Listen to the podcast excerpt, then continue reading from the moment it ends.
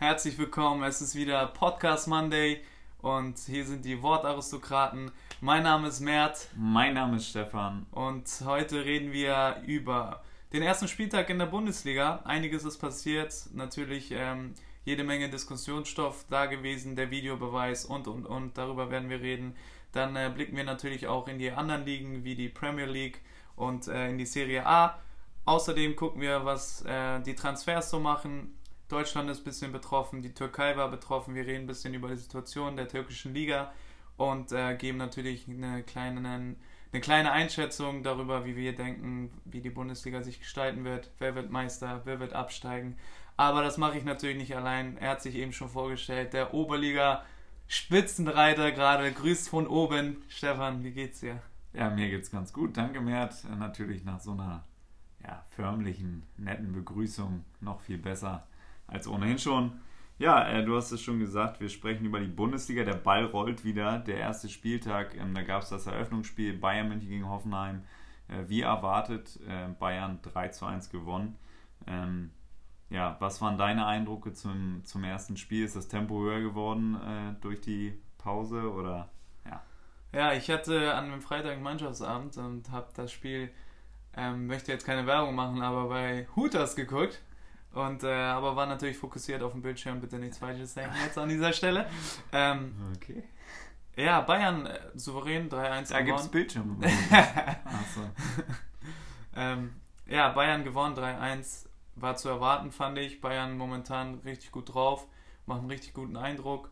Hoffenheim hat eigentlich ganz gut mitgespielt, fand ich. Die hatten noch ein, zwei Möglichkeiten. Die können zwischenzeitlich sogar das 1-1 machen ähm, vorher schon, aber dann haben sie ja nochmal noch mal getroffen. Ja, war auf jeden Fall intensives Spiel, sag ich mal. Hoffenheim hat ja ordentlich zugelangt, die haben ordentlich getreten. Ich weiß nicht, ob das hier der, die Marschroute war von Julian Nagelsmann, aber dem platzte ja der Kragen trotz. Die haben ja sogar ausgeglichen, 1-1. Stimmt, die haben ausgeglichen, ja, stimmt. Aber Julian Nagelsmann platzte der Kragen trotz Kragennadel natürlich, oh. sein modisches Accessoire. Ähm, ja, ja, da habe ich auch gehört, der wilde Westen ist zurück. Äh, Karl-Heinz Rummenigge hat sich da aufgeregt. Wild-West-Manier, die Hoffenheimer Gangart äh, in den Zweikämpfen. Hoffenheimer haben ja vorher angesagt, okay, in diesem Jahr wollen wir den Bayern Paroli bieten und äh, wollen da ranrücken. Ähm, ja, die Gangart äh, war dann nicht das beste Mittel, um das zu tun, glaube ich. Bayern spielerisch einfach zu stark. Natürlich gab es wieder einige Szenen, die strittig waren äh, wieder mitbeteiligt. Wieder muss man jetzt sagen, aufgrund der letzten Wochen oder auch Pokalspiel, Franck Ribéry, äh, ja, in dem Zentrum des Geschehens, hat da eine gute Sprungeinlage eingelegt, ähm, wurde da unfair von den Beinen geholt. Da gab es ja viele Diskussionen. Für mich ein ganz klarer Elfmeter, muss ich jetzt gleich mal sagen. Denn wer so dumm in einen Zweikampf geht, ähm, wie es der Spieler von Hoffenheim, deren den Namen habe ich jetzt gerade nicht drauf getan hat, ähm, ja, der muss bestraft werden. Für mich ein ganz klares Ding. Oder siehst du das anders? Ich habe, das war genau, meine erste Reaktion war genau dieselbe. Ich dachte, er lag ja schon, bevor Ribery über den Ball angenommen hat, so. Und äh, der chippt den clever rüber, lässt sich, lässt sich drüber fallen. Sorry, ist einfach ein Elfmeter. Ich weiß auch nicht, wie man da sagen kann, dass es kein Elfmeter ist wie du schon sagst, wer so dumm ist, der muss auch bestraft werden. Ja, Macht er halt clever. Muss man überhaupt nicht so runtergehen. Ist dann in der 80. Minute passiert sowas und das ist einfach super ärgerlich dann für Offenheim, die ja auch so ein bisschen am Drücker waren nach dem Ausgleich, muss man sagen. Und ähm, da ja auch nicht schlecht gespielt haben. Aber wie gesagt, dann äh, der Elver und dann äh, das Reinlaufen von Ian Robben, Nachschuss und wieder fünf Minuten, bis dann entschieden wurde, okay, äh, das äh, ist jetzt doch nochmal äh, nachholbedürftig und äh, Robert Lewandowski macht ihn dann rein und dann 2 zu 1. Ja, und dann war das ja eigentlich so durch. Ähm, Arjen Robben macht dann noch das 3 zu 1. Der ja auch nicht ganz so glücklich war, äh, weil er auf der Bank gesessen hat, auch so ein kleiner Nebens, äh, Nebenschauplatz. Äh, auch Mats Hummels auf der Bank. Ähm, war das für dich eine Überraschung? Also jetzt äh, Arjen und Mats auf der Bank von Nico Kovac. Ähm. Da wirst du natürlich einen Namen in die Runde. Mein absoluter Lieblings-, nicht Lieblingsspieler, mein größtes Hassobjekt eigentlich, Mats Hummels. Oh, ähm, Hassobjekt? Ja, ich, der. Weißt du, was es bedeutet, Mensch?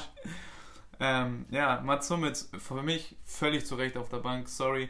Ähm, jeder, der mich kennt, weiß ja, wie ich zu Mats Hummels stehe, aber jetzt kann ich das natürlich nochmal unseren Zuhörern äh, deutlich machen. Ich glaube, sein letztes gutes Spiel hat er vor vier Jahren, ach komm, ich bin gut drauf, vor drei Jahren hat er vielleicht mal sein letztes gutes Spiel gemacht.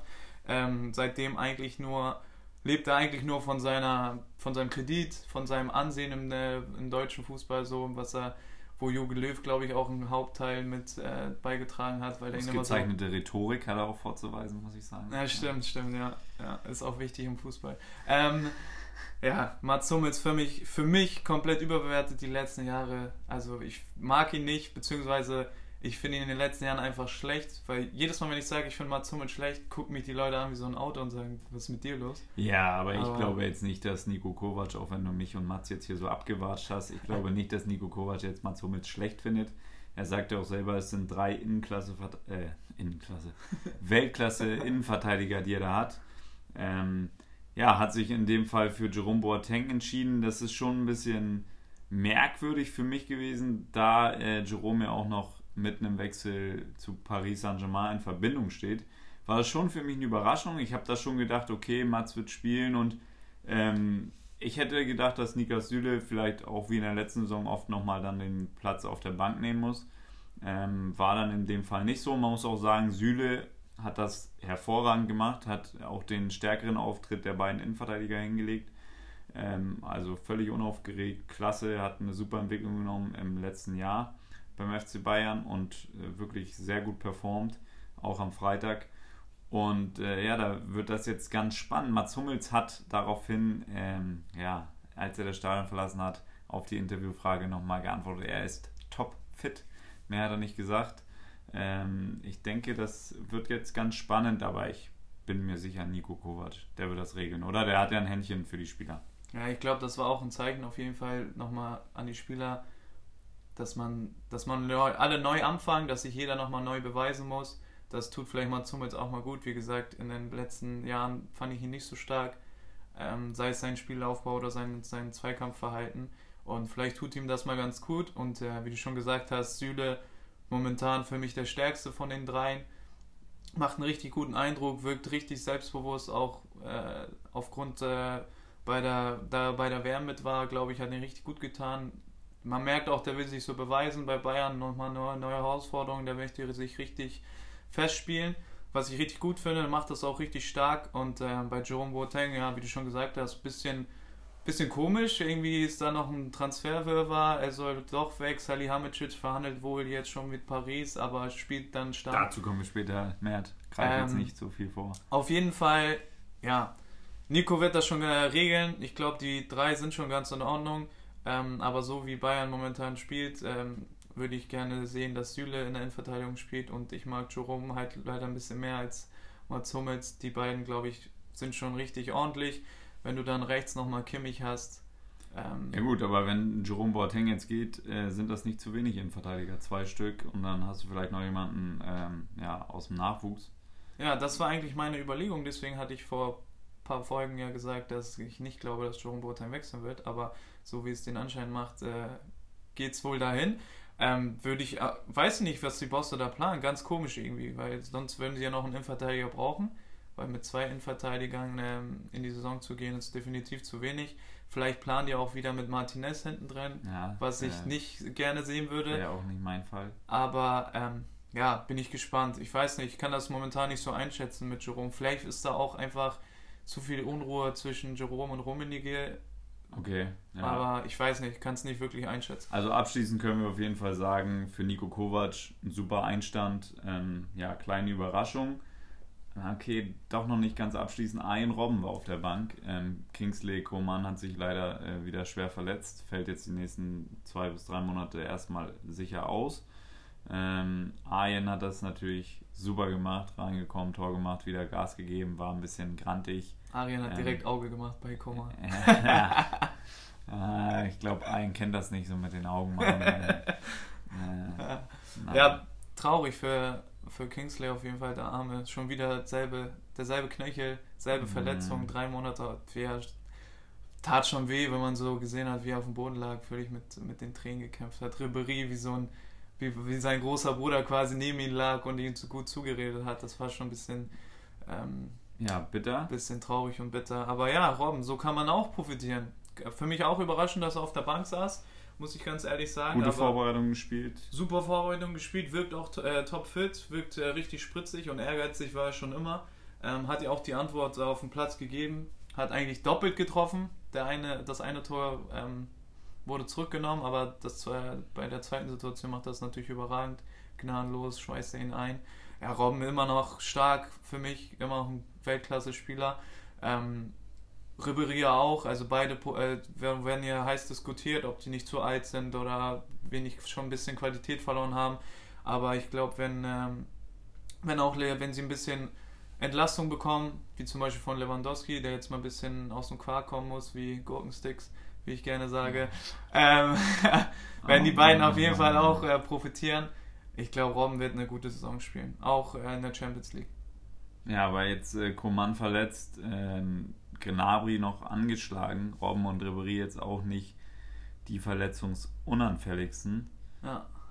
Tja, vielleicht. Äh, vielleicht doch nochmal zuschlagen. Vielleicht muss man nochmal was machen, aber weiß ich auch nicht, ob man da jetzt jemanden findet. Rames könnte auch mal außen spielen, aber ist ja auch nicht seine Lieblingsposition. Ja, das ist das Problem bei Bayern. Viele können andere Positionen spielen. Müller hat ja auch mal öfter außen gespielt, möchte das eigentlich auch nicht. Rames auch. Weiß nicht, ob man da nochmal, vielleicht Martial war ja im Gespräch äh, im, im ja, Sommer, vielleicht den, den nochmal irgendwie holen. Ja, den wird äh, unser, unser Freund Rossi, der wird den nicht abgeben. Ja, ja. also, ja, also ähm, bleibt spannend, was der FC Bayern da machen wird. Ich glaube nicht, dass da jetzt nochmal zugeschlagen wird. Die sagen ja auch immer, die sparen für den äh, nächsten Sommer was vor. Ähm, eigentlich sehe ich sie auch gut aufgestellt und äh, wie du sagst, Ayen äh, fit wie noch nie und jetzt auch natürlich heiß. Er will jetzt beweisen, dass er spielen muss. Und ähm, ja, trotzdem gab es äh, viele strittige Szenen. Es gab auch noch ein Tor von Thomas Müller, der angeschossen wurde von Leon Goretzka. ja. Ähm, ja, dann gab es den äh, netten Videobeweis dort wieder und äh, Handspiel. Für mich jetzt dreht er sich eigentlich nur weg, Thomas Müller. Und der Ball äh, wäre auf jeden Fall, ob jetzt von der Hand oder von seinem Rücken, halb äh, ins Tor gegangen. Für mich eigentlich ein Tor. Wurde ihm jetzt aberkannt. Auch das hat wieder sehr lange gedauert. Äh, war, glaube ich, das dritte Mal Videobeweis in dem Spiel. Ja, einfach nur nervig, oder? Momentan, ja, momentan muss man sagen, der Videobeweis nervt. Also es gibt, glaube ich, keine andere Liga wie in Deutschland, die irgendwie Probleme damit hat. Auch keine andere Sportart, wo das eingesetzt wird, hat solche Probleme wie in Deutschland. Irgendwie ganz komisch. Die Wärme hat gezeigt, dass, dass das funktioniert und dass es eine gute Sache ist. Aber komischerweise, wie gesagt, in Deutschland ist das irgendwie ein Problem. Ja, ziemlich strittige Szenen äh, gab es da. Bei Müller, bei der Müller-Szene muss ich sagen, ja, wenn er jetzt, wenn das, wenn das Tor gegeben wird, sagt keiner was, aber wenn das jetzt auch, wo es jetzt abgeführt wurde, ist, kann man auch nicht sagen, weil der Ball halt an die Hand geht. Aber bei der Szene bei Ribery zum Beispiel vom Elfmeter wurde der Videobeweis nicht äh, dazu gezogen, also auch irgendwie komisch, war halt auch eine 50-50-Situation, für mich natürlich klar Elfmeter, aber für die meisten halt äh, nicht. Aber da kann man auch nochmal gucken. Dann wurde ganz komisch bei, dem, bei der Wiederholung des Elfmeters. Ich wusste gar nicht, dass man, dass der Videobeweis dafür auch eingesetzt wird, muss ich sagen. Da hast sehr oft. Es, es heißt ja, der Videobeweis wird eingesetzt bei krassen Fehlentscheidungen. Ja, Oder äh, spielentscheidenden Szenen. So und dann so Foulspiele so neu zu bewerten oder wenn jemand da reinläuft, reinläuft beim Elfmeter, ich meine, wozu haben wir den Schiedsrichter? Ja. Das kann er doch selber bewerten. Ja, also. da wird viel Autorität von, vom Schiedsrichter genommen, finde ich. Der, der, der, die sind ausgebildet gerade dafür, die müssen das sehen. Solche Szenen wie Elfmeter wiederholen zu früh im Strafraum und so finde ich immer, weiß nicht, finde ich Quatsch, da irgendwie einen Videobeweis ja, äh, mit reinzunehmen, ist halt Quatsch. Aber kostet ja. alles wieder Zeit und nervt die Zuschauer im Stadion. Wenn man dann vom Fernseher sitzt, ist vielleicht noch ganz interessant, kann man sich das alles nochmal angucken, aber im Stadion ist es, glaube ich, einfach nur Nervig. Und Bilder am TV sind dann, also Bilder auf dem, äh, die Szene auf dem Bildschirm nochmal zu sehen, ist auch natürlich noch was anderes als live den Eindruck zu haben, was der Schiri halt hat. Wie die Bilder ähm, können auch natürlich ein bisschen verzerren. Und ähm, ich glaube, der, der erste Impuls, was ein Schiri immer hat, ist eigentlich immer richtig. Und ähm, deswegen sollte man den Videobeweis echt ein bisschen dezenter einsetzen und ein bisschen auch den Schiri auf dem Platz so seine, seine Rolle einnehmen und den auch mal ein bisschen machen lassen. Wir haben gute Schiedsrichter in Deutschland. Ähm, Aber irgendwie komischerweise in den anderen Spielen war es ja auch so, der Videobeweis hat nur für Verwirrung gesorgt. Die Schiris waren völlig überfordert, auch hier Wolfsburg Genau, gegen Schalke. es gab noch andere Spiele. Ähm, Da war, da war es genau dasselbe. Da gab es ja auch einen Hamburger Schiedsrichter. das gleiche, wenn. Äh, ja, ein Hamburger Schiedsrichter, Patrick Ittrich, äh, hat das für mich eigentlich an sich gut geleitet, das Spiel, und äh, auch die richtigen Entscheidungen getroffen.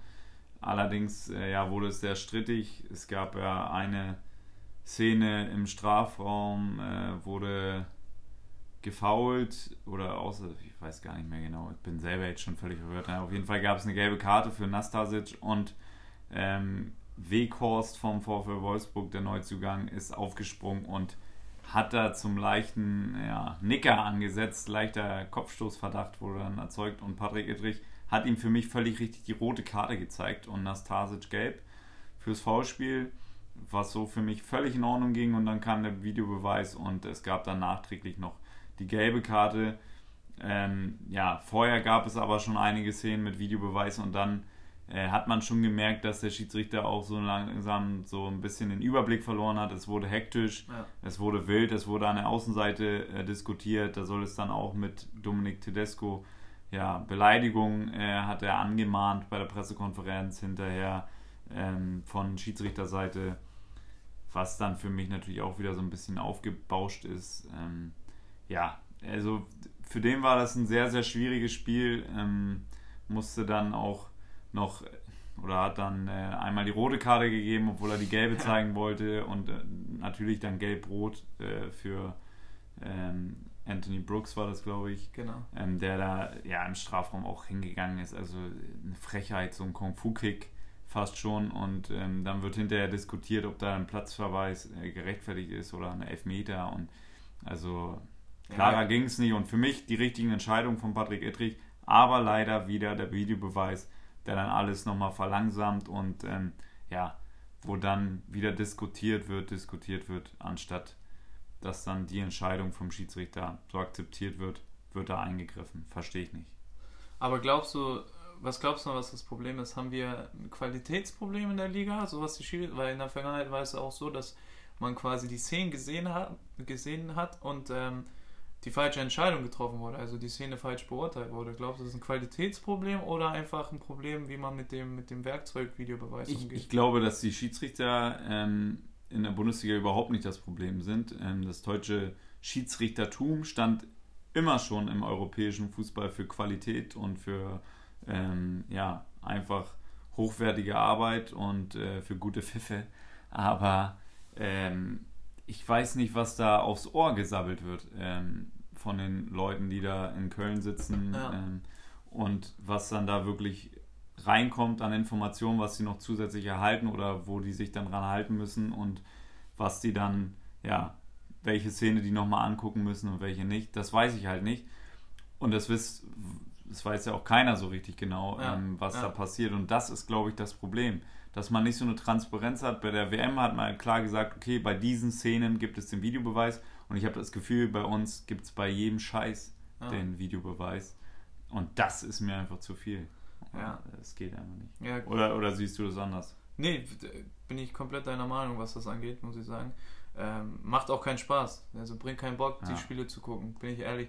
So, das ist, du schaust das Spiel und so, manche Szenen, klar, macht das auch Sinn, Videobeweis, super Tool, so, aber so wie der eingesetzt wird in Deutschland ist einfach Katastrophe, muss man einfach mal sagen. Da, vor allem letztes Jahr schon ein Riesenproblem gewesen.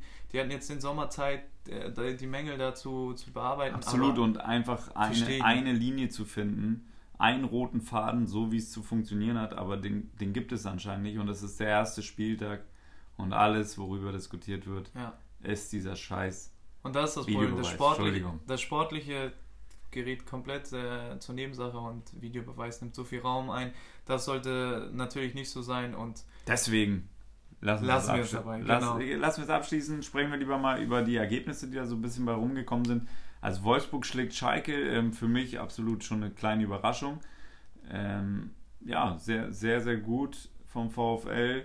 Äh, Schalke natürlich mit hohen Erwartungen nach der letzten Saison ähm, und dem Ziel, vielleicht nochmal einen Schritt auf die Bayern zuzumachen. Aber ich muss sagen, ich bin ja nicht so ein Fan von der Schalker Spielweise im letzten Jahr. teilweise sehr destruktiv. Und deswegen freue ich mich, dass der VfL da die, auch ein bisschen Umbruch, ein bisschen was Neues, dass die da gleich mal so erfolgreich ja, bestanden haben zu Hause. Ähm, ja. ja.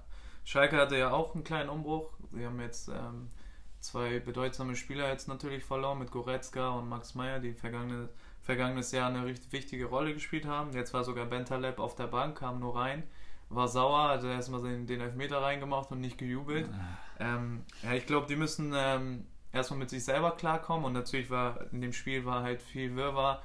Da ist halt wenig Kontrolle im Spiel gewesen und äh, da kann man schon mal verlieren. Und Wolfsburg, ja, ich wünsche wünsch es für Wolfsburg, dass sie mal wieder eine ordentliche Saison spielen. Irgendwie ist die Mannschaft sympathisch, ich weiß nicht warum, aber irgendwie mag man die und ähm, ja. Ähm, weiteres Ergebnis. Äh, möchte ich noch kurz rein. Ah, möchtest du noch? Okay, gerade Thema Bentaleb, er war eingeschnappt. Ja. Ähm, da gab es ja letzte Woche, habe ich gesehen, hast du mit jemandem diskutiert bei Instagram, da könnt ihr uns auch natürlich auch gerne folgen. Da habe ich gesehen, äh, Christoph Kramer hat eine Aussage getätigt ähm, zu den Spielern, dass er das nicht verstehen kann, wenn Spieler da äh, beleidigt auf der Bank sitzen. Ähm, und da hast du diskutiert. Richtig. Ähm, ja, du kannst ja jetzt auch nochmal unseren Zuhörern deine Meinung da mitteilen. Was, was war denn da los? Ähm, Kramer hatte äh, irgendwie was gesagt, ähm, dass er, wenn er auf der Bank sitzt, das akzeptieren kann und ähm, er dann nicht versteht, wenn Spieler sauer oder beleidigt sind auf der Bank und ähm, dementsprechend äh, irgendwie das nicht ähm, akzeptieren können einfach. Ja, und dann war ich so, okay, erstmal, wer bist du, dass du über, dieses, über den Umgang von anderen Spielern damit äh, urteilen kannst, wie sie damit umgehen sollen, wenn sie auf der Bank sitzen? Und ähm, meiner Meinung nach würde ich lieber einen Spieler begrüßen, der sauer ist, auf der Bank zu sitzen, anstatt der sagt, okay, ich sitze heute mal auf der Bank und morgen spiele ich wieder. Ähm, ich würde lieber Spieler haben, die jedes Spiel spielen wollen und ähm, dann halt auch sauer sind, auch zu Recht sauer sind in dem Moment, aber dann halt ähm, im, im, Training wieder Gas geben. Um ja, aber da muss man ja unterscheiden. Ne? Sauer jetzt auf, auf den Trainer dann in dem Moment oder sauer dann auf die Mannschaft und sich dann nicht mehr einzubringen und dann da eingeschnappt zu sitzen, glaube ich, ähm, das, das, das, bringt auch nichts. Nee, das ist ein Unterschied. Da, da, muss man, da müssen die Jungs auch professionell genug sein und zu sagen, okay, mein mein Mitspieler sozusagen kann in dem Moment nichts dafür.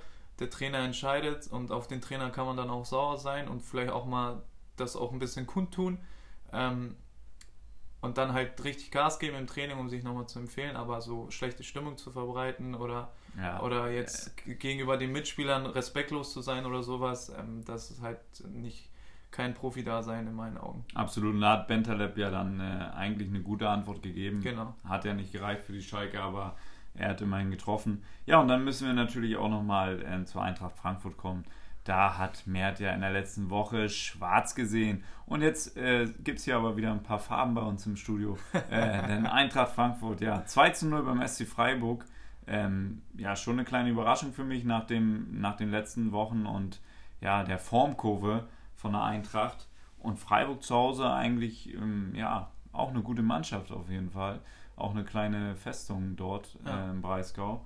Ja, schon eine Überraschung. 0 zu 2 ähm, hast du dem Team also nicht zugetraut.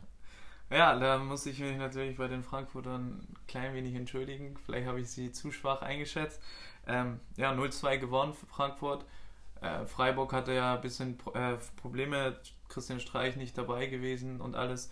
Ähm, ja, Frankfurt hat auch mächtig Druck. Der Trainer hatte mächtig Druck, hat man auch gemerkt an der Seitenlinie. Der war ja normalerweise ein bisschen bisschen ruhiger, ein bisschen entspannter und jetzt in manchen Szenen ist er richtig ausgerastet. Und ja, wurde bei der Sportschau auch nochmal eingeblendet. Äh, komplett ausgerastet und sowas. Und ähm, ja, für die Frankfurter tut halt gut, vielleicht mal jetzt auch nach dem kleinen Umbruch, was sie hatten, jetzt mit dem Trainerwechsel und alles, äh, dass, sie, dass sie jetzt gepunktet haben. Wichtig für Freiburg. Ähm, schade, ich mag die Freiburger, ich hoffe, dass sie, dass sie sich fangen.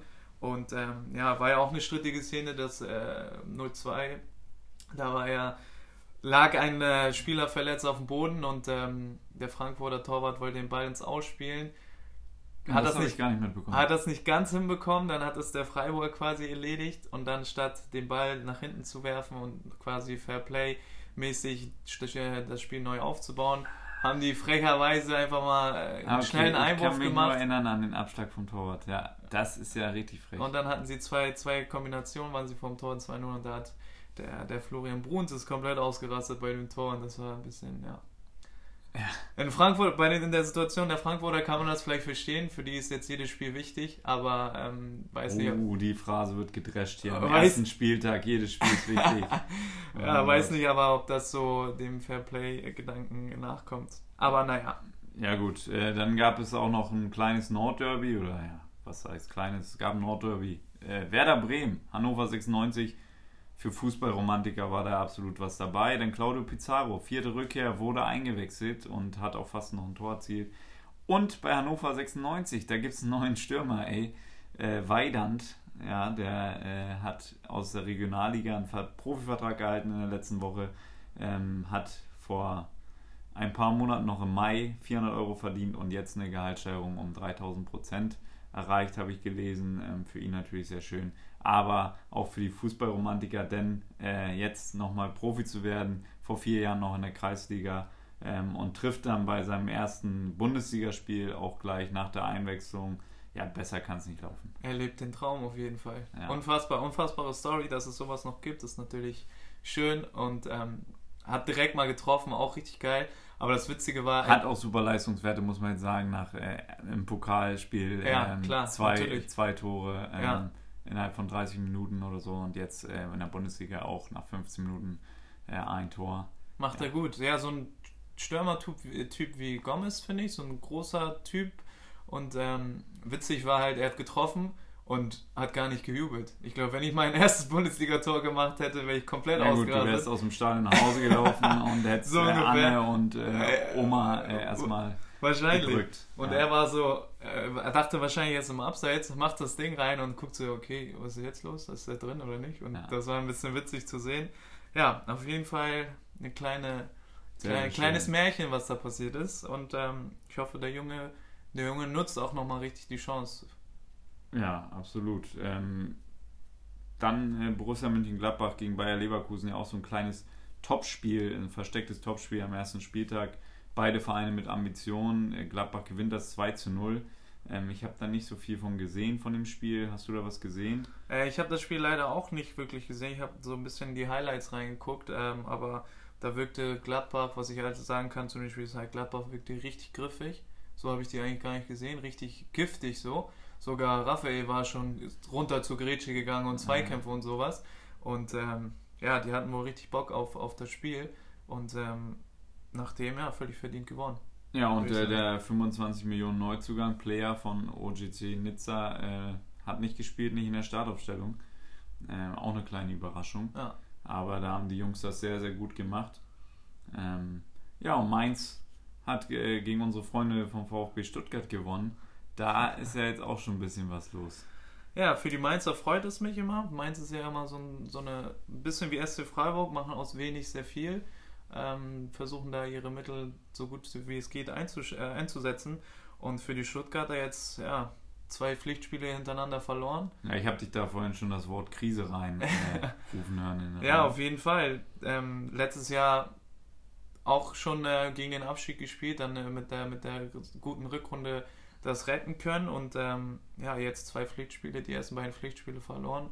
Auch irgendwie der, Au der Auftritt von denen war halt auch immer ein bisschen, wie man so schön sagt, blutleer. Oh. Ähm, Oh. war halt nicht so stark und ähm, ja, mal gucken, wie das. Erste Spiel kann man halt nicht so viel sagen, weil ich bin immer so ein Freund dazu, dafür, dass man die ersten drei äh, Spieltage mal abwartet und dann guckt, wo, es, wo die Reise hingeht. Ähm, Da muss ich jetzt unseren Trainer zitieren, der hat gesagt, wir warten die ersten sechs Spieltage ab und dann. Sechs Spieltage, okay. Ja. Bei mir sind es drei, also deswegen gucken wir mal, was der VfB Stuttgart noch macht. Ähm, ich bin gespannt, aber Mal Ja. wieder. Ja, äh, dann Borussia Dortmund haut RB Leipzig, ähm, ja, schickt RB Leipzig wieder zurück in den Osten. Ähm, ja, deutliches Ergebnis 4 zu 1. Un unglaublich, ähm, wie das da so ein bisschen hin und her ging. Ich habe das Spiel geguckt, über die vollen 90 Minuten und ich wurde äh, vollends unterhalten. Geiles Tempo drin gewesen, geile Stimmung natürlich auch ähm, zum Saisonauftakt in Dortmund, wie immer eigentlich. Und ja, auch super Tore. Ähm, Marco Reus schließt das Ganze dann ab äh, mit seinem 4 zu 1 super Konter über Sancho, der eingewechselt worden war. Und da habe ich mir auch mal die Bank so ein bisschen angeguckt bei Borussia Dortmund. Das ist schon stark, was die da haben. Ähm, ja, da bin ich, bin ich wirklich sehr, sehr äh, ja, interessiert, wie das weitergeht. Ähm, auf jeden Fall hat Dortmund einen richtig guten Kader beisammen in dieser Saison und kann, denke ich, ein bisschen Druck aufbauen, wenn da alle gesund bleiben. Ähm, und ja, mit dem neuen Trainer denke ich auch den richtigen Mann an der Seitenlinie. Der soll ja persönlich im persönlichen Umgang mit den Spielern sehr, sehr ja. gut sein. Ich meine, wer Mario Balotelli unter Kontrolle kriegt, der muss schon was drauf haben im zwischenmenschlichen Bereich. Und äh, ja, Leipzig, hast du was zu Leipzig zu sagen? Ja, was soll man sagen, Leipzig? Ähm, auf jeden Fall kein guter Start, 4-1 untergegangen in Dortmund. Ähm, Leipzig, ich weiß nicht, Leipzig ist immer schwer einzuschätzen. Jetzt natürlich äh, ein bisschen Probleme gehabt hier mit der Trainerposition, haben nicht einen wirklichen Trainer bekommen und der, der Trainer äh, vergangene äh, Saison ist ja auch irgendwie mehr oder weniger unfreiwillig gegangen oder da gab es ja auch einen Disput. Jetzt, ähm, und die Quali-Spiele waren jetzt auch nicht so. Die Quali-Spiele waren auch nicht so. Ich glaube, da ist irgendwie mega viel Unruhe da. Die, die, haben sich da noch nicht alle so gefunden mit der neuen Situation und irgendwie können die das, können die das selber nicht so viel damit anfangen und ähm, ja, dann kommen solche Ergebnisse wie, wie jetzt zustande. Und Dortmund, Dortmund ist natürlich auch kein dankbarer Start. Ja, ja muss man sagen. Dortmund wirkte aber auch in der Vorbereitung, fand ich, schon relativ stabil und äh, waren jetzt natürlich auch ein bisschen euphorisiert nach dem Spiel im, im Pokal, wo die zweimal in der letzten Minute quasi ähm, getroffen haben und da, da das Spiel gewonnen haben. Ja, Dortmund, ich weiß nicht, Dortmund wirkt irgendwie so Neues findet so zur neuen Stärke. So Favre wird ja. irgendwie sehr gut positiv angesehen, Götze macht sich gut. Götze äh, aber auf der Bank gestern. Ja, aber in der Vorbereitung und so habe ich ihn wirklich stark gesehen. Er wirkt auch ein bisschen fitter als sonst, wirkt ein bisschen dünner als sonst, muss ja. man sagen. Und ähm, ja, ich glaube, Dortmund kann eine ganz gute Rolle spielen. Aber, ja, aber Mario Götze meinst du, äh, können wir gleich mal bleiben. Meinst du, er wird äh, jetzt spielen die nächsten Spiele? Weil äh, auf, der, auf der 6 haben sie jetzt mit äh, Witzel agiert. Ähm, Witzel, Delaney und dann vorne, oder Delaney und vorne ähm, auf der 10er Position dann der Hut. Ähm, das ist schon bärenstark. Also, ja, auf jeden Fall. Also für, für, Götze, für Götze wird es einfach äh, auf jeden Fall nicht leicht. Aber jeder weiß, was er drauf hat. So seine Qualitäten muss, kann man ihn einfach nicht absprechen. Klar, in, der, in den letzten Jahren ein bisschen unter seinen, äh, hinter seinen Möglichkeiten geblieben, aber ich finde Götze immerhin, also weiterhin stark und er wirkt fitter als sonst, meiner Meinung nach, auch im Kopf ein bisschen freier als sonst und äh, wie du schon gesagt hast, ähm, Favre kann das Zwischenmenschliche sehr gut und äh, ich glaube, das braucht Götze auch und äh, der wird schon seine Spiele machen. Ich glaube schon, dass er sich auch langfristig da nochmal festspielt bei Dortmund, ähm, vielleicht äh, mit Hut 50-50 äh, der Spieler macht und äh, die beiden sind ja ähm, leistungstechnisch oder qualitätstechnisch auf Augenhöhe, würde ich sagen. Und äh, mit Marco Reus ähm, hat er natürlich auch sein, sein Homie mit dabei. Die verstehen sich auch auf dem Platz gut und ähm, ja, er kann ja auch im Sturm spielen. Dortmund, ja, Dortmund hat ja ein bisschen so ein Stürmerproblem. Genau, das wollte ich auch noch sagen. Dortmund braucht auf jeden Fall noch einen Stürmer. Die sind ja an dem äh, Paco Alcacer von Barcelona dran. Genau. Ich glaube, das wäre für Dortmund ein absoluter Top-Transfer. Ja, auf jeden Der Fall. Der würde die richtig weiterbringen, weil die brauchen noch einen Mittelstürmer für mich, ähm, der da vorne auch mal ein paar Bälle festmachen kann. Philipp hat jetzt vorne gespielt, ist für mich auch ein guter Spieler, muss ich sagen. Ja. Ähm, hat mich bei Freiburg immer wieder überrascht, hat, eine super, hat einen super Abschluss, aber ist dann doch eher äh, die hängende Spitze oder Flügelspitze. Ähm, und deswegen, ja, so ein Paco Alcacer, der wäre da auf jeden Fall ganz wichtig. Machen wir den Spieltag noch zu. Fortuna Düsseldorf 1 zu 2 zu Hause gegen Augsburg verloren. Ähm, ja, untypische Gegentore für die Fortuna. Dann ähm, ja, noch Hertha gegen Nürnberg 1 zu 0. Ähm, ja, tut mir leid für Nürnberg, aber Berlin dann doch zu Hause ja, ein Tor stärker als die Nürnberger.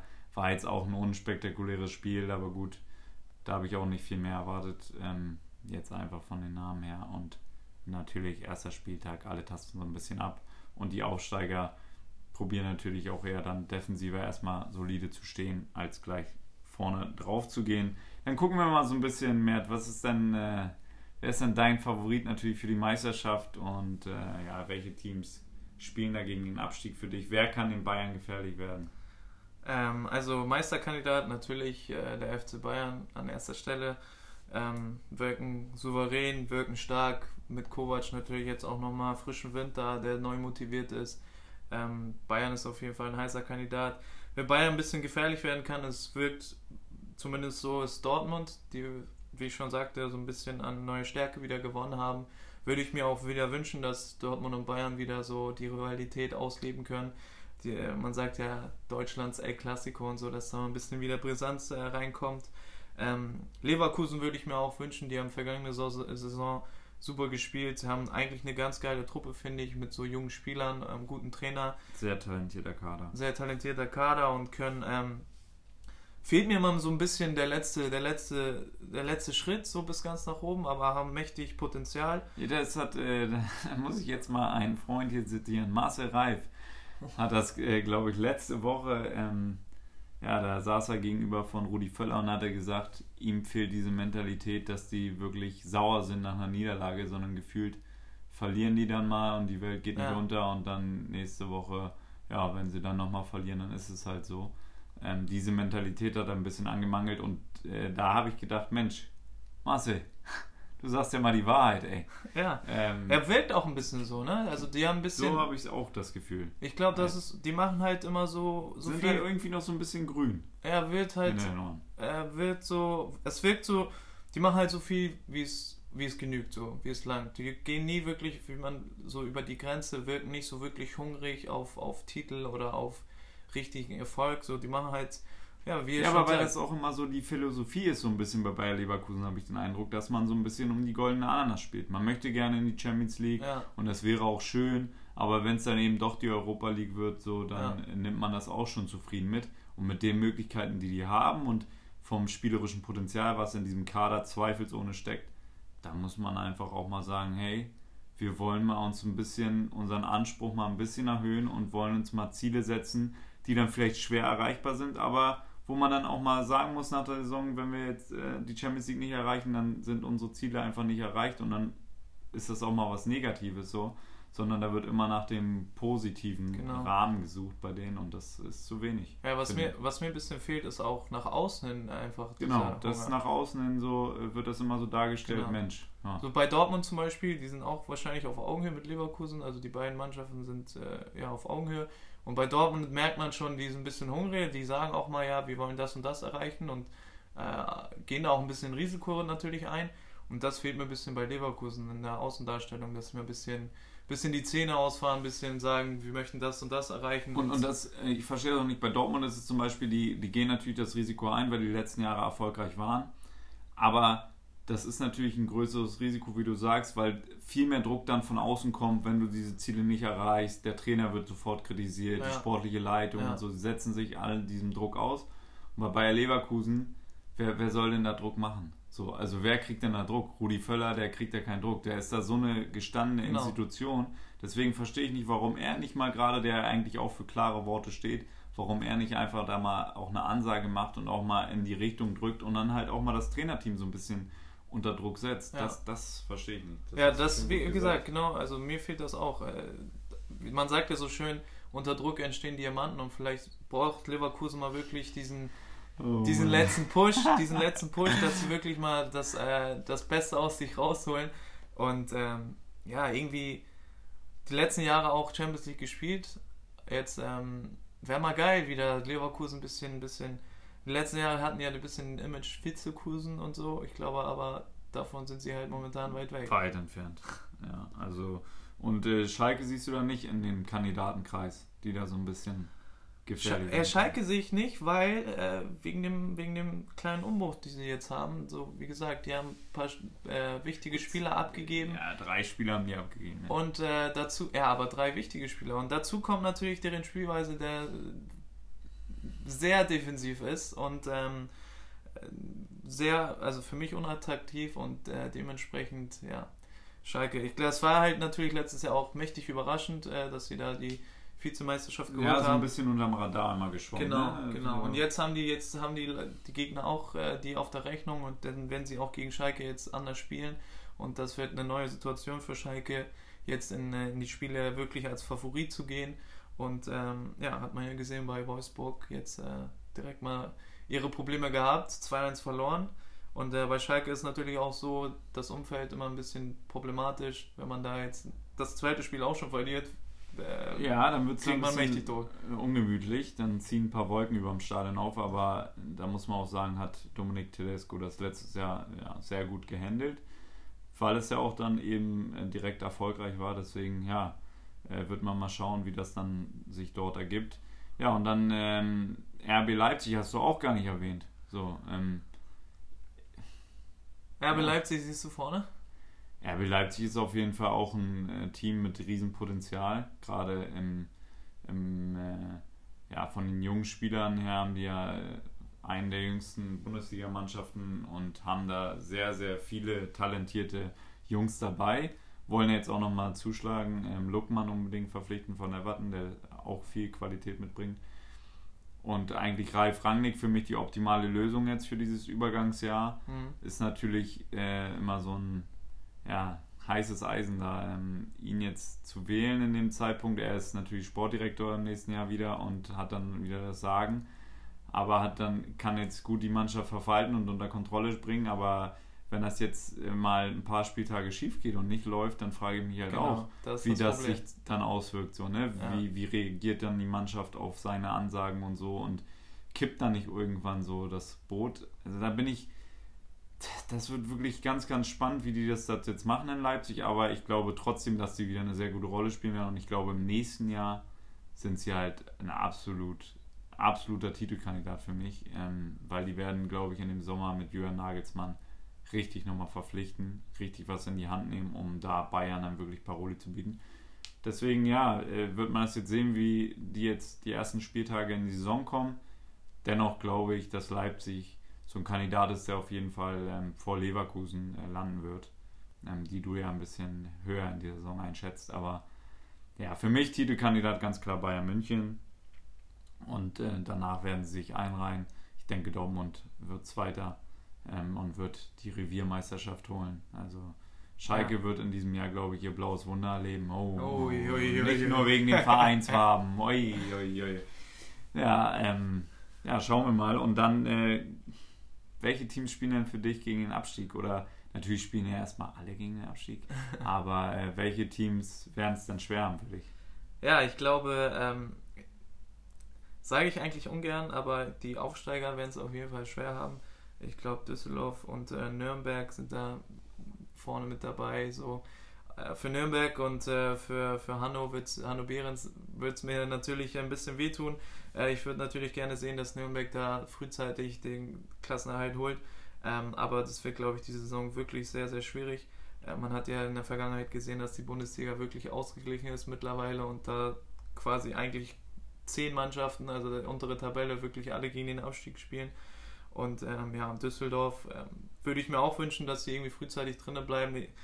Eigentlich eine sympathische Mannschaft, letztes Jahr halt souverän äh, aufgestiegen. Und ähm, aber ich glaube tatsächlich, dass die beiden Mannschaften bisschen, also mächtig Lehrgeld zahlen werden und ähm, äh, das ein oder andere Mal ähm, ihre Schwierigkeiten bekommen werden. Dann glaube ich, dass äh, tatsächlich Stuttgart ähm, auch mit unten drin sein wird.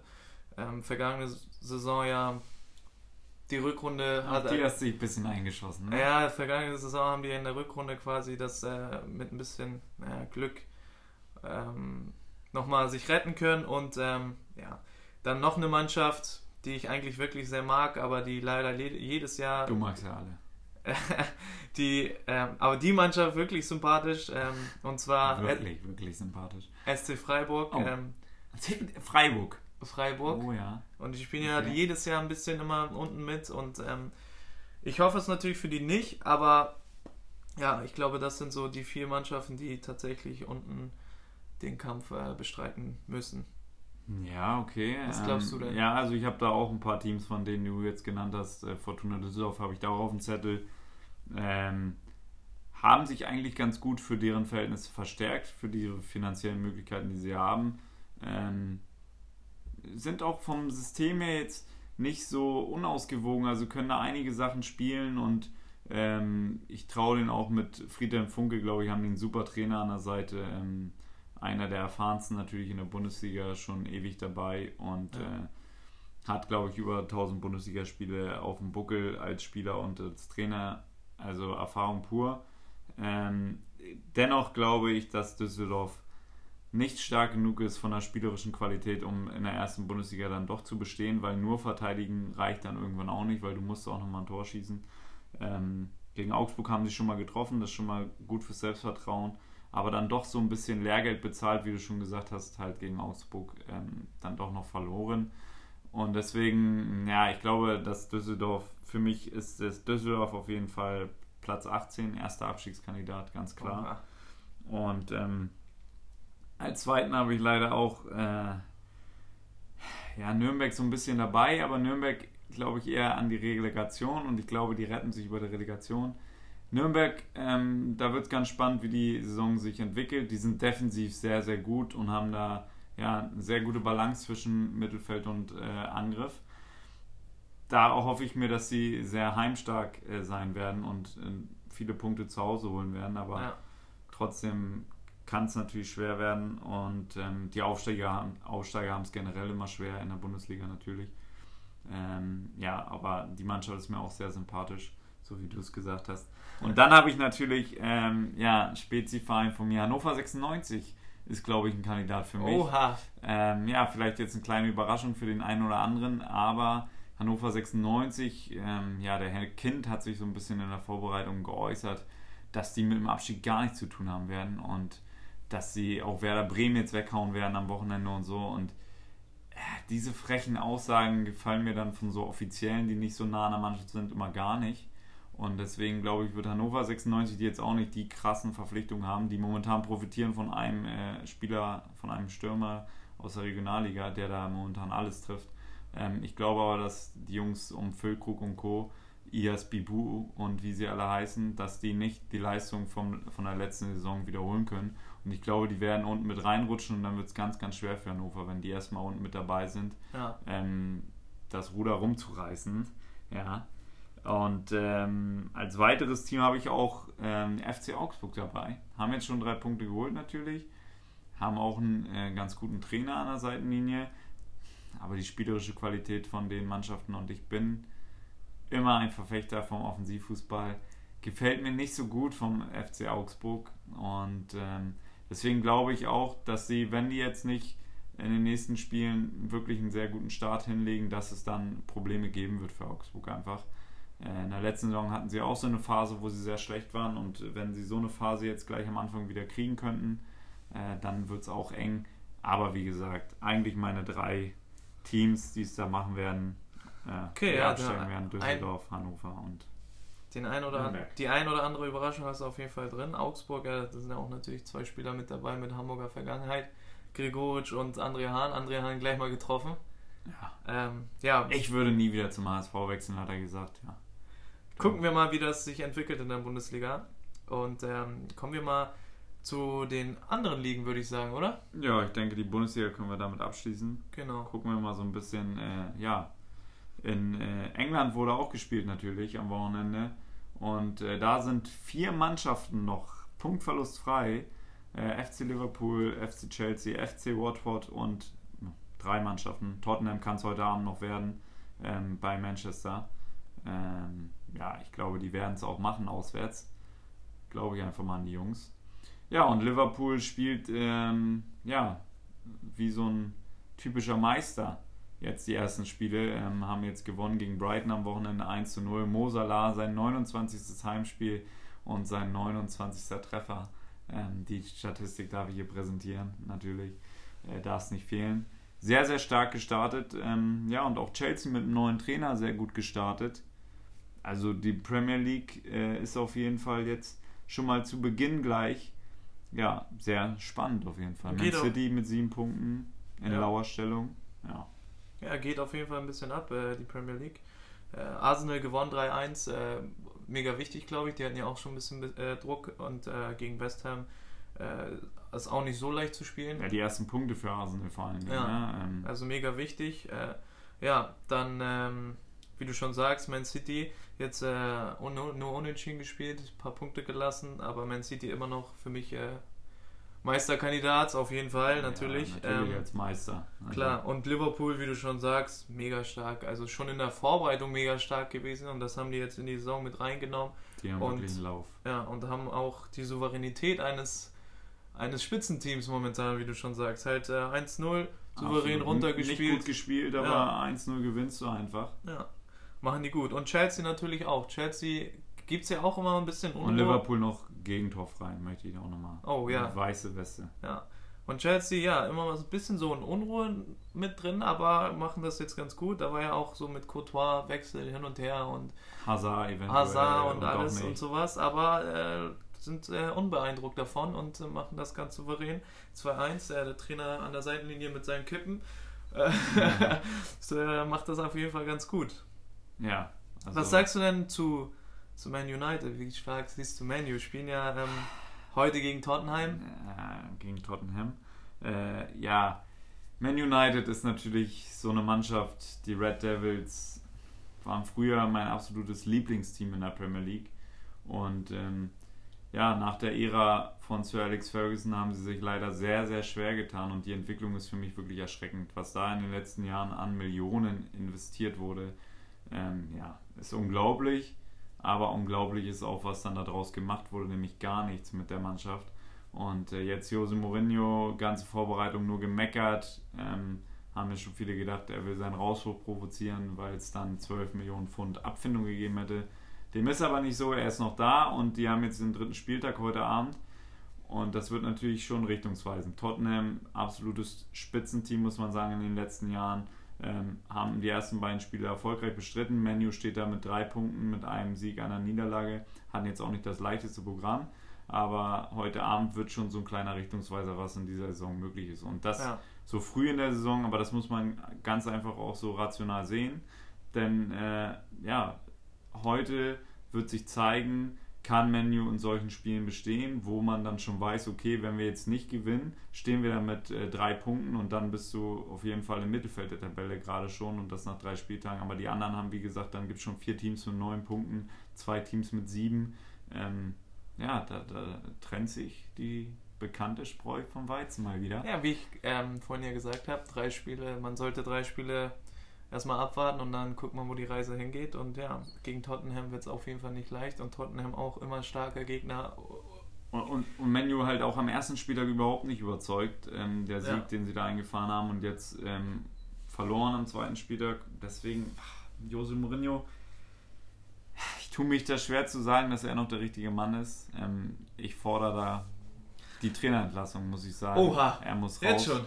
Ja, absolut. Er muss da weg. Ähm, schon in der Vorbereitung nur gemeckert über seine ganzen Spieler und und und. Ähm, und er kann sich auch nicht mehr da wegnehmen, dass das alles nicht seine Spieler sind, ähm, weil die Hälfte der Kader, dem, des Kaders hat er verpflichtet und deswegen, ja, ist der Fußball, es passt auch einfach nicht. Na, ich könnte mich schon wieder aufregen. Es ist wirklich erschreckend, ähm, ja, wie man so viele Millionen verbraten kann. Wenn man mir so eine Million da hinlegen würde, das denkt wahrscheinlich jeder jetzt zu Hause. Ja. Aber ähm, ich sag, ich würde da was Besseres draus machen. Ja, Jose hat ein bisschen von seinem Glanz auf jeden Fall verloren der vergangenen Tage. Eigentlich ein ganz gut, also witziger Charakter so, man beobachtet ihn halt immer gerne. Ich mag ihn sehr gern. Ne? Also nichts gegen José, ich mag ihn wirklich sehr gern. Also nichts gegen seine Persönlichkeit, ich mag ihn sehr gern und ich finde es auch immer geil, dass er ein bisschen meckert und dass Ja, er ein bisschen aggressiv ist. Ich mag ihn sehr gern. Äh, So wie Pep Guardiola auch immer seine ganzen Spieler sehr gern mag und die sind halt super, super, super Spieler. Er ist ja super, super, super Trainer, aber äh, ja, das passt einfach nicht zu Man United. Da bin ich einfach, das, die Art und Weise so, es gehört da nicht hin, aber Arsenal. Äh, da gab es ja auch äh, einen kleinen Vorfall jetzt im letzten Spiel. Mesut Özil war nicht im Kader. Und Oh ja, äh, ich weiß nicht, ob du es wusstest, aber da gab es Gerüchte, es soll einen Disput gegeben haben zwischen ihm und Unai Emery. Okay. Äh, das hat der Trainer aber dementiert auf der Pressekonferenz nach dem Spiel und hat gesagt, ähm, ja, der Mesut der hat sich krank gemeldet und hat sich entschieden, nicht zu spielen. Okay. Und deswegen war er wohl nicht im Kader. Ähm, ja, das wäre schon eine Überraschung, wenn es da jetzt nochmal Streit geben würde. Ich meine, wechseln kann er nicht mehr. So Mesut Özil äh, für 300.000 Pfund die Woche auf der Bank zu lassen dann. Okay, das schon habe ich, hab ich so nicht mitbekommen, muss ich sagen. Ich Ja. habe mitbekommen, dass er nicht dabei war, aber dass er wohl irgendwie was vorgefallen ist, habe ich nicht mitbekommen. Ja, Mesut, was soll man sagen? Schwere, schwere Zeit gerade für ihn. Seit der WM, Und für Arsenal. äh, seit der WM ähm, super viel Probleme halt, spielerisch und äh, alles drumherum. Keine leichte Zeit für ihn und Arsenal halt auch Probleme gehabt. Jetzt, ja, wie gesagt, die ersten drei Punkte wichtig gewesen. ähm, neues Team, neuer Trainer, der weiß ich nicht, der anscheinend nicht auf, ähm, auf Deutsche steht. Da ist ja auch Bernd Leno, haben die geholt, sitzt nur auf der Bank. Ähm, ja. ja. Naja, schauen wir mal, wie, wie, was Menu heute Abend macht gegen Tottenham und äh, gucken dann mal. Das ist auch eine komische Transferpolitik, Entschuldigung. also, was ganz kurz reinwerfen. Ja, also das äh, verstehe ich auch nicht. Wie kannst du als Trainer jedes Mal einen deutschen Torwart holen und dann setzt ihn auf die Bank? Also. Ja, ganz komisch. Ganz, ganz komisch. Naja, machen wir mal weiter. Ähm, ja. Wollen wir in die Serie A gucken? Oder gucken wir, wir mal äh, zur Pasta-Liga. Ähm, was? Zur Serie A. Ähm, ja, Juventus steht an der Spitze natürlich. Äh, wie wir beide es ja prognostiziert haben. Auch ganz klar, die werden Meister. Ähm, brauchen wir nicht nochmal drüber sprechen. Ähm, ja, Cristiano Ronaldo hat jetzt noch kein Tor erzielt, aber wieder souverän gegen Lazio Rom gewonnen. Die sind ja auch nicht ohne. Ähm, Neapel schlägt nach, nach 2-0 Rückstand äh, zu Hause gegen Milan doch nochmal zu und Angelotti dreht das Spiel da, bringt Dries Mertens und die gewinnen noch 3-2. Ja, äh, eigentlich keine Überraschung jetzt äh, vom Tabellenstand her in der Serie A, oder? Naja, ein bisschen finde ich schon. Also einige Überraschungen gibt es schon, finde ich. Und zwar Inter Mailand. Mächtig äh, viel ausgegeben, äh, einige Transfers getätigt, jetzt nur Unentschieden gespielt, mittlerweile hier auf dem 11. Tabellenplatz, zwei Spiele, ein Punkt. Ja, gut. Der, äh, ja, wie gesagt, es halt noch, ja, es sind erst zwei Spieltage, aber weiß nicht, für Inter auf jeden Fall zu wenig, wenn die, die wollen ja die Meisterschaft äh, haben. Ja, werden und sie nicht kriegen. Werden sie auch nicht kriegen und der Mailand ja auch Schwierigkeiten gehabt, jetzt 2-0 geführt und dann 3-2 verloren, das ist natürlich auch nicht so optimal. Ja, Juve marschiert, Cristiano noch nicht getroffen, aber hab gelesen, er hat 14 Mal aufs Tor geschossen. Er hatte ein paar Kein... gute Schüsse dabei. Ich habe das ja so ein bisschen verfolgt. Ähm, er war auf jeden Fall ganz nah dran. Ich glaube, bei Real Madrid wären da schon einige von reingeflogen.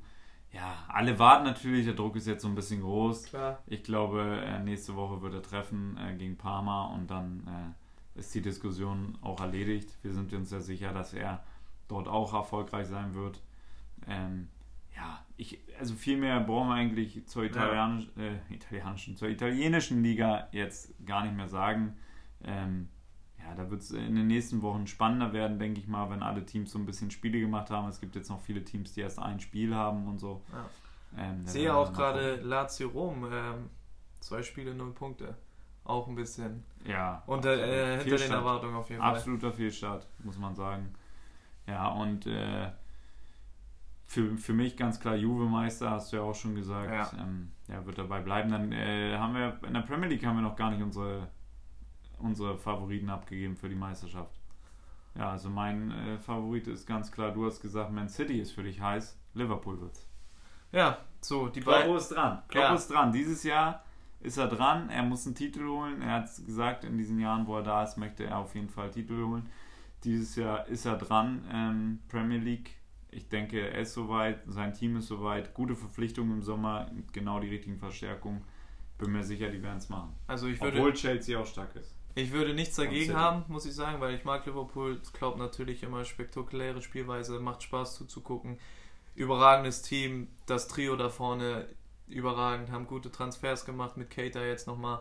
Ähm, mega stark, wie gesagt, mega starker Auftritt. Man City auch äh, stark, spielen natürlich auch mit um die Meisterschaft. Äh, Pep Guardiola letztes Jahr ja, mit 20 Punkten oder wie viel äh, Vorsprung da die Meisterschaft geholt. Mega dominante Spielweise. Und ja, Chelsea jetzt momentan hält sich noch mit oben.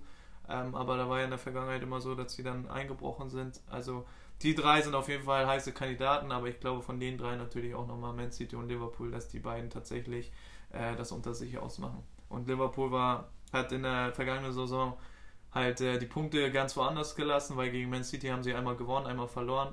Das heißt, ähm, im direkten Duell waren sie auf jeden Fall auf Augenhöhe und ähm, da muss man einfach gucken, dass sie jetzt konstant bleiben und äh, das natürlich auch in der Champions League, dass da sich die Waage hält, dass sie in der Champions League genauso spielen wie in der Liga und das äh, auch umgekehrt, also dass da quasi kein Einbruch äh, entsteht und ja. dann werden sie auf jeden Fall, auf jeden Fall oben mit dabei sein.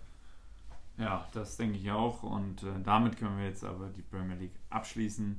Ähm, ja, Mert. Die, die spanische Liga haben wir natürlich auch noch für dich. Ne? Ich dachte, Spanische da, auch da noch, fängst du klar. jetzt gleich an zu erzählen, weil das ja mal deine Liga ist. Die Spanische, ja. Was soll man dazu Real sagen? Madrid auf Real Madrid. 1 und Barcelona auf 2, natürlich beide mit zwei Siegen gestartet.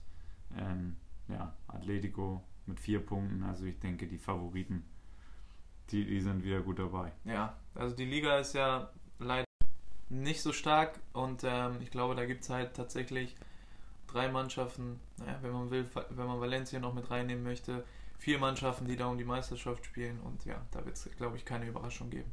Ja, das, das denke ich auch nicht. Ähm, die üblichen Teams werden es machen.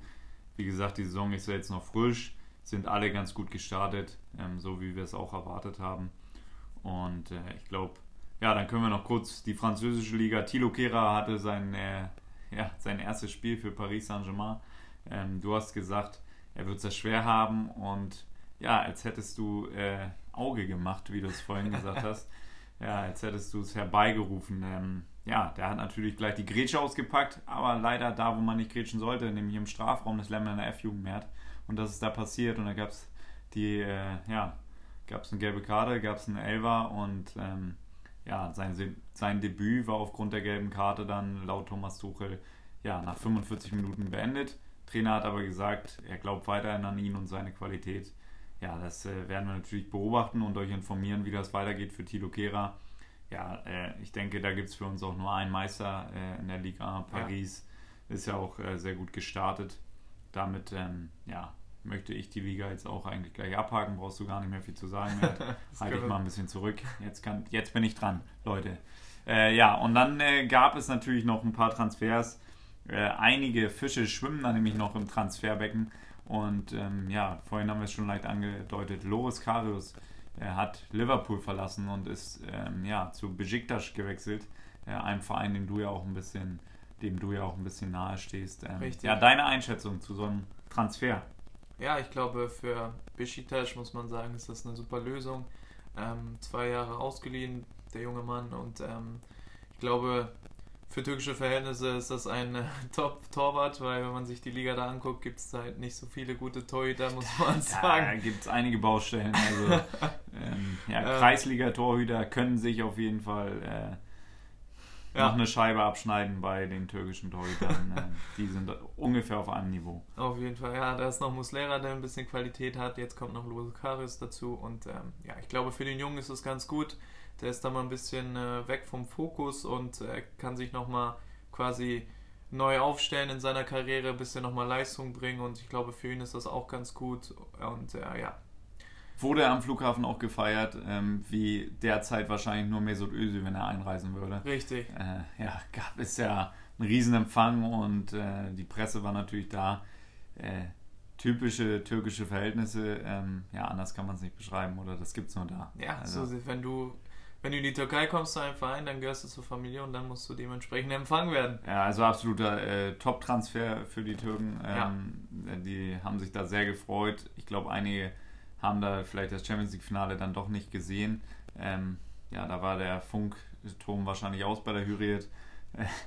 ähm, ja, äh, Lori- Loris Karius natürlich ähm, ein Torwart, der das Champions League-Finale gespielt hat und deswegen wahrscheinlich auch sehr, sehr spektakulär. Beschickt das aber ein Top-Verein. Ähm, darf, das mu- muss man jetzt nochmal sagen. Ähm, das modernste Stadion Europas, das lauteste Stadion Europas. Äh, brauchen wir nur bei Timo Werner nachfragen, der sucht immer noch die Europax. Äh, ja, die drücke ich jetzt alle so rein, die Sprüche, Mensch, die müssen raus. Äh, Besiktas war lange nicht Thema, hat sich jetzt so ein bisschen angestaut. Äh, ist ja auch mein Lieblingsverein äh, in der Türkei, ähm, das kann ich nur mal sagen. Die haben ja auch äh, den Adler und äh, grüßen da immer. Das gefällt mir sehr gut und äh, ich hoffe natürlich, dass der Loris da die Bälle festhält. Ja, man muss auch sagen, dass äh, Liverpool das ganz clever gemacht hat, marketingtechnisch. Und das, obwohl du nicht im Social Media Bereich bei Liverpool arbeitest. Richtig, und ja, vielleicht Kommt vielleicht noch. kommt vielleicht noch. Vielleicht hören sie sich das hier mal an und äh, melden sich bei mir. Ja, auf jeden Fall haben die das clever gemacht. Immer so nach den ganzen Geschehnissen um das Champions League-Finale haben die immer mal gut geredet. ist ein guter Torwart, kann passieren und immer so ein bisschen so ein schleichender Prozess gewesen, immer ein bisschen gepusht. Hat ja auch Jürgen Klopp nochmal gesagt, Mensch, der war wirklich ähm, da am Gehirn getroffen, Gehirnerschütterung. Äh, der Zusammenprall mit Sergio Ramos, der Ellenbogen, der war doch härter als äh, auf den Bildern zu erkennen. Ja, die haben das auf jeden Fall clever gemacht und einen äh, ja, Verein gefunden, der ihn da jetzt aufnimmt. Und ich glaube, das ist für alle Beteiligten.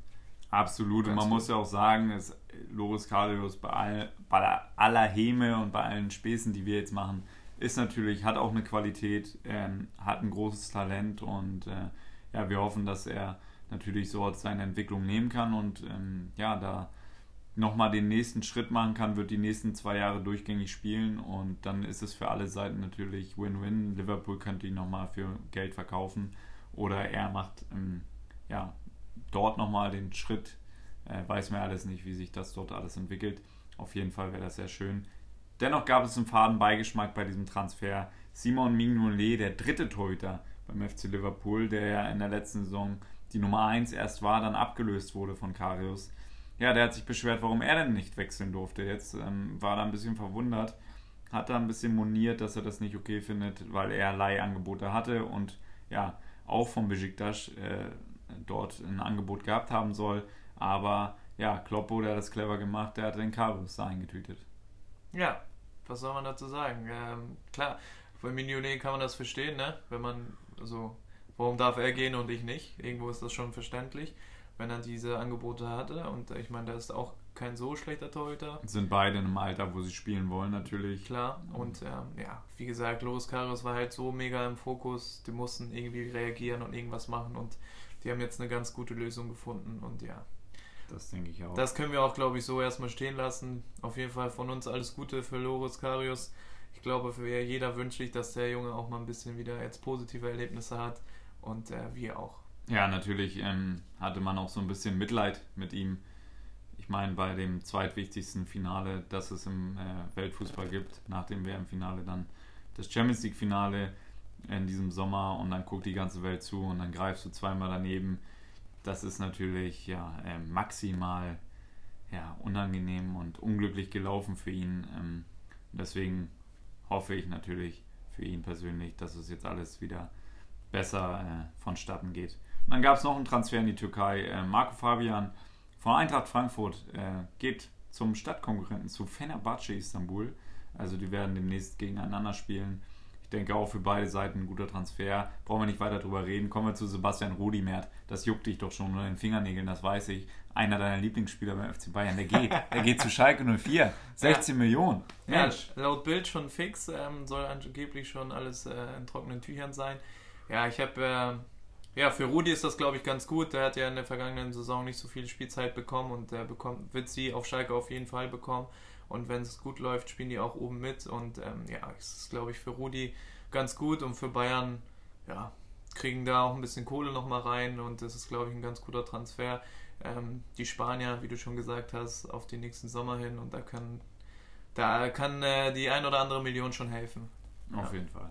Was sagst du denn? Wie, wie schätzt du diesen Transfer ein? Für beide Seiten ein guter Transfer. Für Sebastian Rudi ist es ein bisschen unglücklich gelaufen, nachdem Carlo Ancelotti weg war, der äh, ja, ihn sehr mochte und äh, ihn oft gespiel, äh, spielen lassen hat. Ähm, ja, wurde es dann unter Jupp Heynckes für ihn schwieriger. Und äh, er hat auf jeden Fall die Qualität, äh, in der Bundesliga in einem Top-Verein zu spielen, sonst wäre er auch nicht äh, Nationalspieler. Und ich denke, er wird das bei Schalke auf jeden Fall gut machen und wird da für gute spielerische Elemente sorgen, kann er die äh, Rolle von Leon Goretzka vielleicht ein bisschen anderem Weg, aber kann sie auf jeden Fall dann äh, einnehmen und erfüllen. Und ähm, ja, dann wird es noch interessant, ob Bayern da Jerome Boateng, da sind ja die Gerüchte noch nicht abgeflacht, ob, ob die ihn jetzt nochmal abgeben, wie wir schon am Anfang sagten. Dann äh, glauben wir, dass nochmal ein Transfer auf jeden Fall sinnvoll wäre für die Innenverteidigerposition. Aber das ist ja auch alles noch nicht entschieden. Da gab es ja auch Gerüchte, Julian Draxler eventuell im Tausch und so. Aber das hat man ja von Bayern-Seite direkt zurückgewiesen, finde ich auch zu Recht. Und da wird natürlich, äh, wird man sehen, wer nächste Woche dann noch schwimmt im Becken, weil dann äh, schließen wir die Transfers ab und äh, dann werden wir mal ein Fazit ziehen, auch mit den ganzen Ausgaben äh, im Gesamtbereich Premier League, äh, Bundesliga, Serie A, Ligue 1 äh, was da so investiert wurde und natürlich dann äh, auch nochmal einen Ausblick geben auf die türkische Liga, was da so ein bisschen passiert ist. Da gibt es ja auch einige interessante Neuigkeiten, gerade was die finanziellen Möglichkeiten dort anbetrifft. Aber ich denke, für diese Woche soll es gewesen, soll es das gewesen sein. Wir freuen, äh, würden uns natürlich wieder sehr über Feedback von euch freuen. Einige haben sich mal eine längere Folge gewünscht. Deswegen haben wir diesem Wunsch entsprochen. Es kommt in den äh, nächsten Wochen auch nochmal eine Vorstellungsfolge, wo wir so ein bisschen unseren Weg beschreiben, ähm, wie wir uns kennengelernt haben, bis hin zum Podcast ähm, und was unterwegs passiert ist äh, beim Besuch im Café oder dann auch mal ja, äh, auf dem Fußballplatz, wie wir uns dort kennengelernt haben. Ja, das wird es alles äh, in den folgenden Tagen geben und damit ja, sind wir durch und das Abschlusswort kriegt wie immer Mert. Ich kann mich wie immer natürlich deinen Worten nur anschließen und ähm, bedanke mich auf jeden Fall für die Zuhörer, für das ganze Feedback, was ihr uns gibt. Ähm, ist auf jeden Fall eine coole Motivation. Wir machen auf jeden Fall weiter und ja, äh, wie gesagt, wenn was ist, bitte auf Instagram folgen. Ähm, da könnt ihr uns natürlich äh, Nachrichten schicken und ähm, ja, auf Spotify, äh, Apple, äh, Apple Podcasts, iTunes genau. ähm, uns äh, zuhören und äh, bitte bewerten und eine Rezension schreiben. Dann wäre ich super glücklich und ja, bis zum nächsten Mal und tschüss.